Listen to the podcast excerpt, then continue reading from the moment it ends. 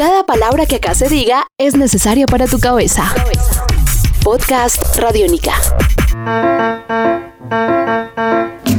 Cinco figuras de la música nacional le contaron a Bacánica qué es lo más difícil que les ha tocado hacer para ganarse unos pesos y poderse costear el camello de hacer música. Hablamos con Pernet, artista que integra ritmos tradicionales con técnicas heredadas del dub y el reggae, y con Mario Galeano, líder de propuestas como Frente Cumbiero y Onda Trópica, ganador de un Grammy junto a Jorge Drexler, para que nos contaran qué es lo más frito que les ha tocado hacer para ser músicos. Podcast Radiónica. Yo creo que lo más frito que me ha tocado hacer ha sido trabajar en un restaurante eh, donde tocábamos además. Yo creo que fue como explotación un poco porque además de que tocábamos 12 horas al día, eh, teníamos que montar nuestro propio, sonido y el backline y todo. Y además de eso nos pedían el, el favor de que de vez en cuando lleváramos unas cajitas de cerveza. Eh, y una vez dije, bueno, vamos a hacer el favor, pero lo cogieron como, como de parche y entonces lo que pasó fue que ya no era una vez, ya eran dos veces, ya eran tres, cuatro veces, ya no eran dos cajas de cerveza, ya eran 15, después eran 25, un día fueron 100 y así. Entonces, la verdad, eh, yo, yo pienso que, que no era necesario. Alegría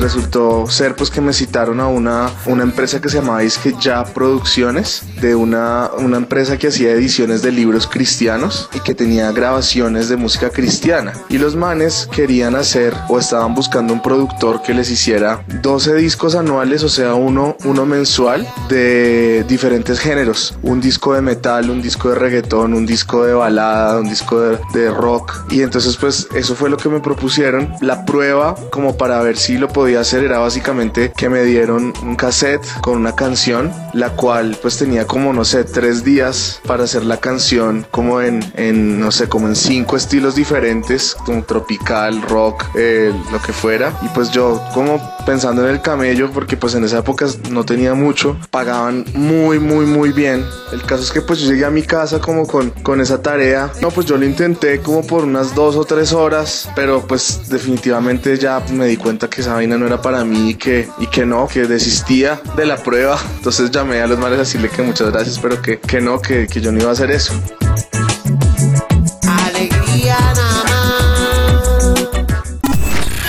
Este es un podcast Radiónica. Descárgalo en radionica.rocks. Podcast Radiónica.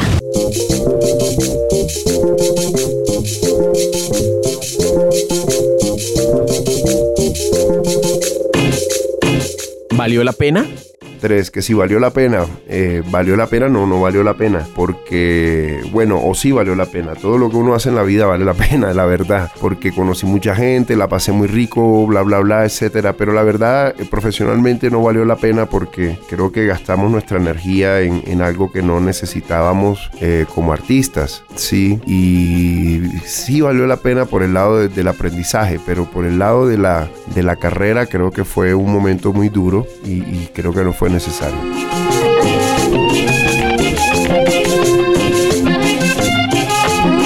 Y bueno, en realidad pues hasta el día de hoy nunca he trabajado con nada como por ese género, ni haciendo música, ni para comerciales, ni para televisión, ni nada.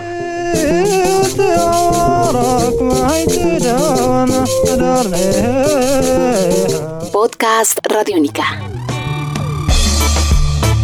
Ya no se me antoja para usted, ¿qué se requiere para sobrevivir en esta profesión?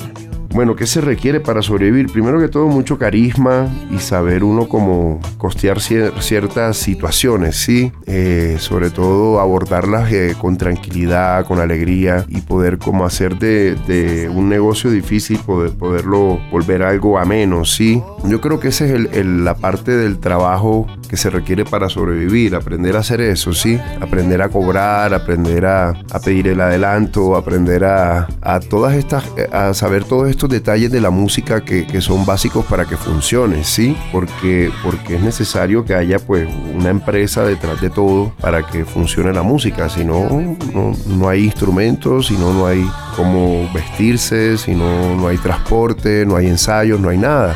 Entonces pienso que, que sí, hay que ser consciente primero que todo de, de que tienes una empresa y de que la tienes que manejar con mucho carisma porque tú eres el artista.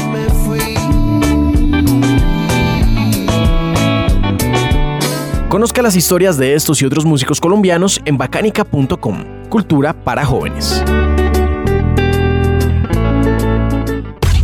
Nuevo universo sonoro por recorrer. Podcast Radio Mica.